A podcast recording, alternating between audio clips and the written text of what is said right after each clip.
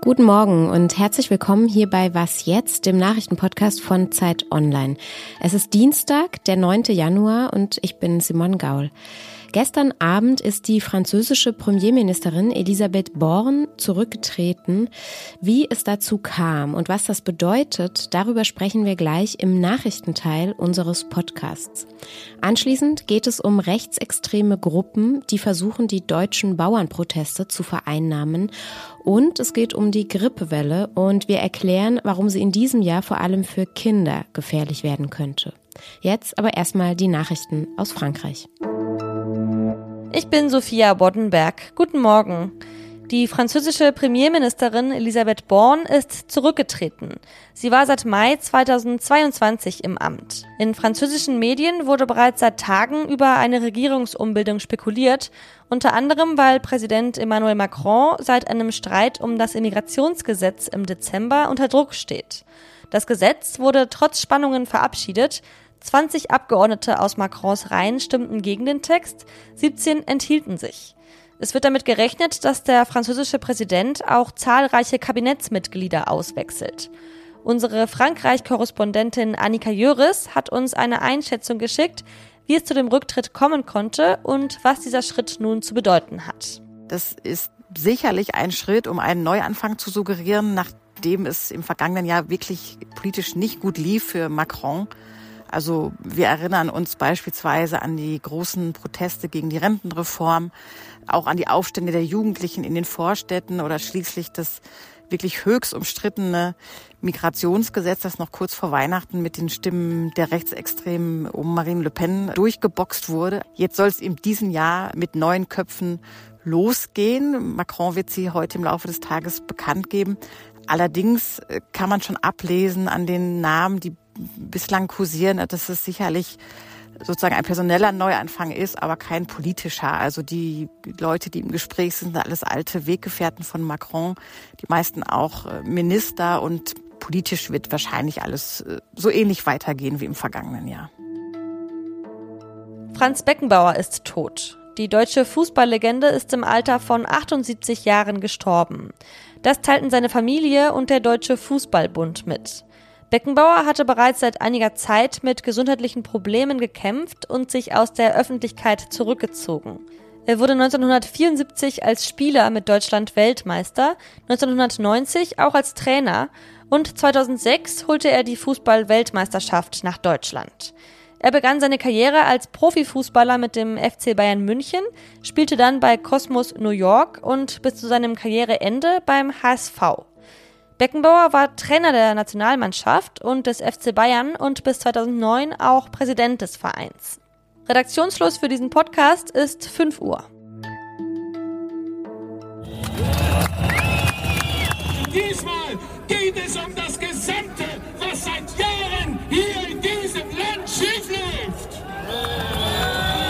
Das war bei einer Protestkundgebung am Montag in Dresden. Die Freien Sachsen, eine rechtsextreme Kleinstpartei, hatte dazu aufgerufen, sich dem Bauernprotest anzuschließen und gegen die Regierung auf die Straße zu gehen. Mein Kollege August Modersohn war dabei und hat mir am Abend eine Nachricht geschickt. Da standen mehrere tausend Leute vor der Staatskanzlei und haben Widerstand gebrüllt und standen direkt an einem Zaun fünf Meter von der von dem Eingang entfernt. Das war eine bedrohliche Situation, die ja so etwas wie der negative Höhepunkt war dieses Tages heute hier in Dresden. Wir hatten auch hier heute Proteste ähm, gegen die Bundesregierung.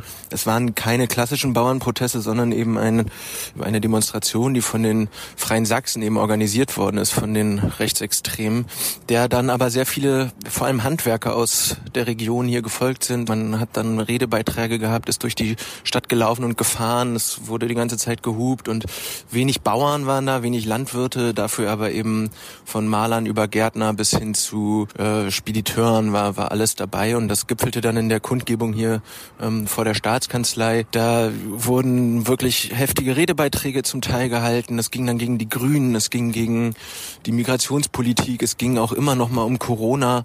Ähm, es ging aber eigentlich nie um Agrardiesel heute. Das war ja wie ein Aufflammen der Pegida-Bewegung, nur noch mal ein bisschen radikaler vielleicht. ExpertInnen haben in den vergangenen Tagen schon immer wieder vor einer Unterwanderung der Bauernproteste gewarnt.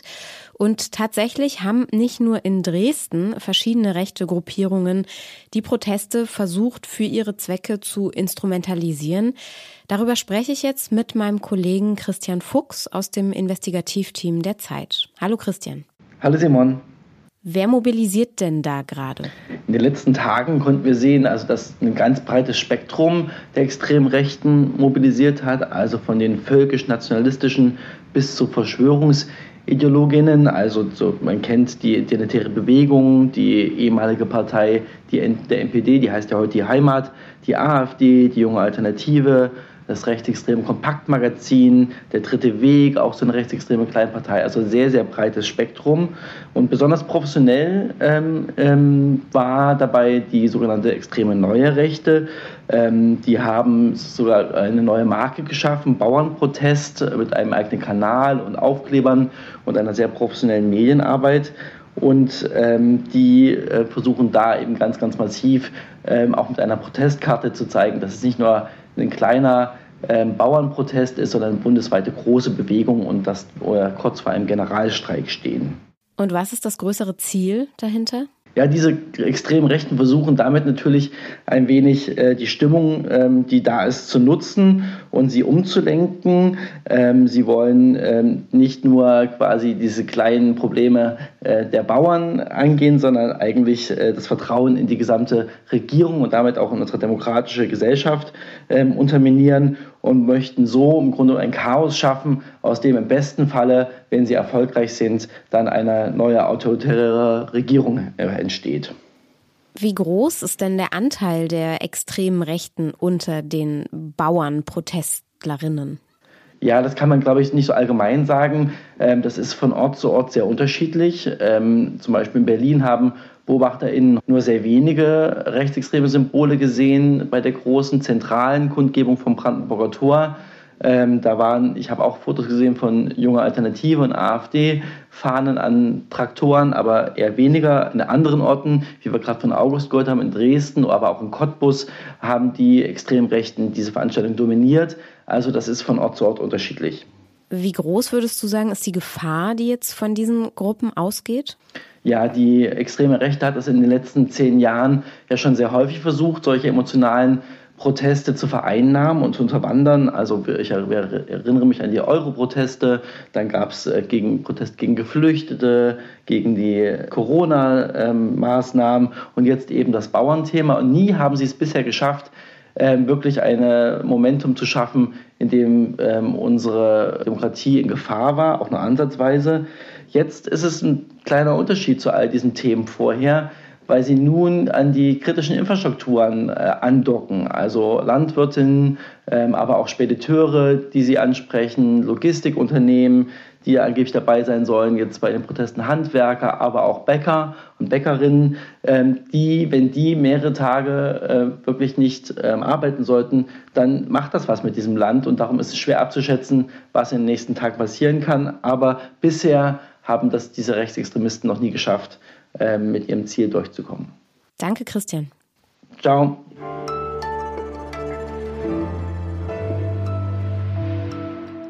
Und sonst so? Kennen Sie, liebe Hörerinnen und Hörer, den Disney-Film Ratatouille? Das war ein Film über eine kleine Ratte, die einem jungen Koch unverhofft zur großen Hilfe wird. Sehr süßer Film, kann man auf jeden Fall mal anschauen. Was ähnliches erlebt derzeit tatsächlich ein pensionierter Briefträger im britischen Wales. Nur ist es bei ihm keine Ratte, sondern eine kleine Maus.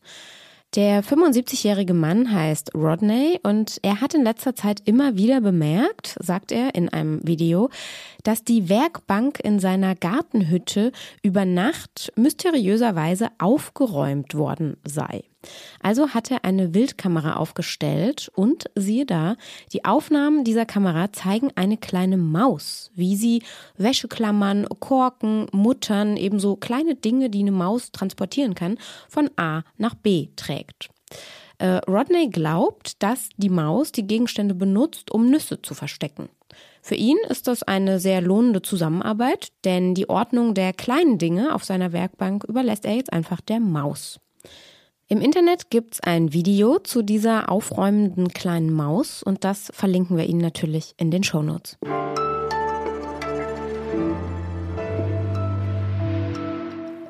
Bei mir zu Hause war in den vergangenen Wochen ständig irgendwer krank. Und ich hatte dann so ein bisschen gehofft, wir wären jetzt mit dem Thema durch für diesen Winter. Aber jetzt sehe ich schon wieder lauter erkältete KollegInnen in unseren Konferenzen und dann lese ich auch noch, die Grippewelle nimmt gerade erst richtig Fahrt auf.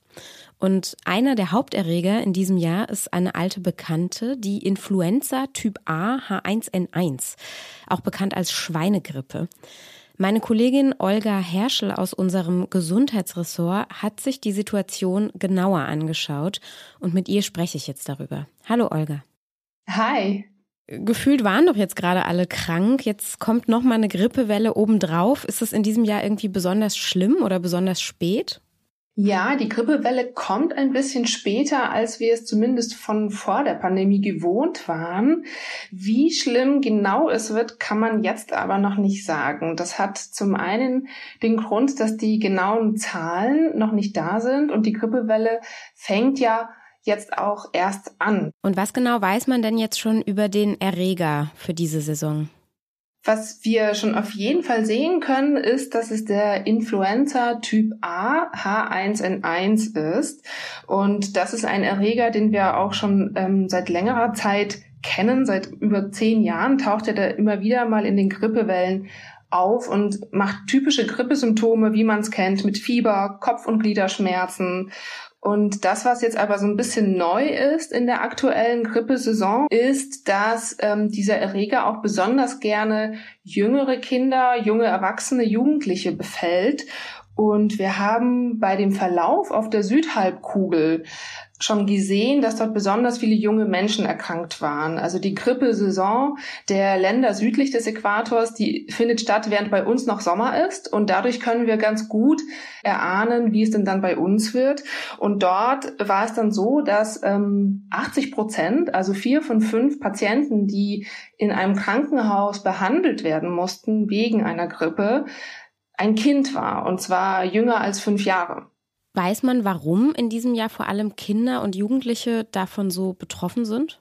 Ja, tatsächlich ähm, hat es mehrere Gründe. Also zum einen ist die H1N1-Variante eine, von der wir das schon wissen, dass sie gerne jüngere Kinder ähm, befällt. Und zum anderen haben gerade Kinder und Jugendliche, also sehr kleine Kinder, so wie in Australien die Kinder unter fünf, eine sogenannte Immunitätslücke. Also aufgrund der Isolation in den letzten Wintern hatten viele Menschen, nicht nur Kinder, nicht den vorgesehenen Kontakt mit einem Grippevirus oder einem Influenzavirus. Das heißt, es fehlt tatsächlich so, ein, so eine Art Grundschutz in der Bevölkerung und gerade bei jüngeren Kindern.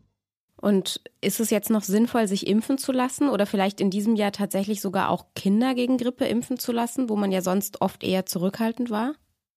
Ja, absolut. Also zum einen geht ja die Grippewelle jetzt tatsächlich erst los und wenn man sich jetzt impfen lässt, dauert es maximal zwei Wochen und dann wirkt die Impfung. Und wir sehen auch aus Analysen, die wir dann, äh, die dann eben genauso gemacht werden, also aus den Verläufen von der Südhalbkugel, wie gut denn die aktuelle Impfmischung wirkt in den Impfstoffen. Und da konnte man sehen, dass jeder zweite, der geimpft war, nicht ins Krankenhaus musste im Vergleich zu denen, die ungeimpft waren. Danke, Olga. Danke dir. Damit ist unsere Morgensendung von Was jetzt am Ende angekommen. Heute Nachmittag um 17 Uhr bekommen Sie wie immer unser Update. Das macht heute mein Kollege Moses Fendel. Und bis dahin können Sie uns natürlich auch wie immer schreiben. Was jetzt zeit.de ist die E-Mail-Adresse. Wir freuen uns über Post. Danke fürs Zuhören und bis bald. Tschüss.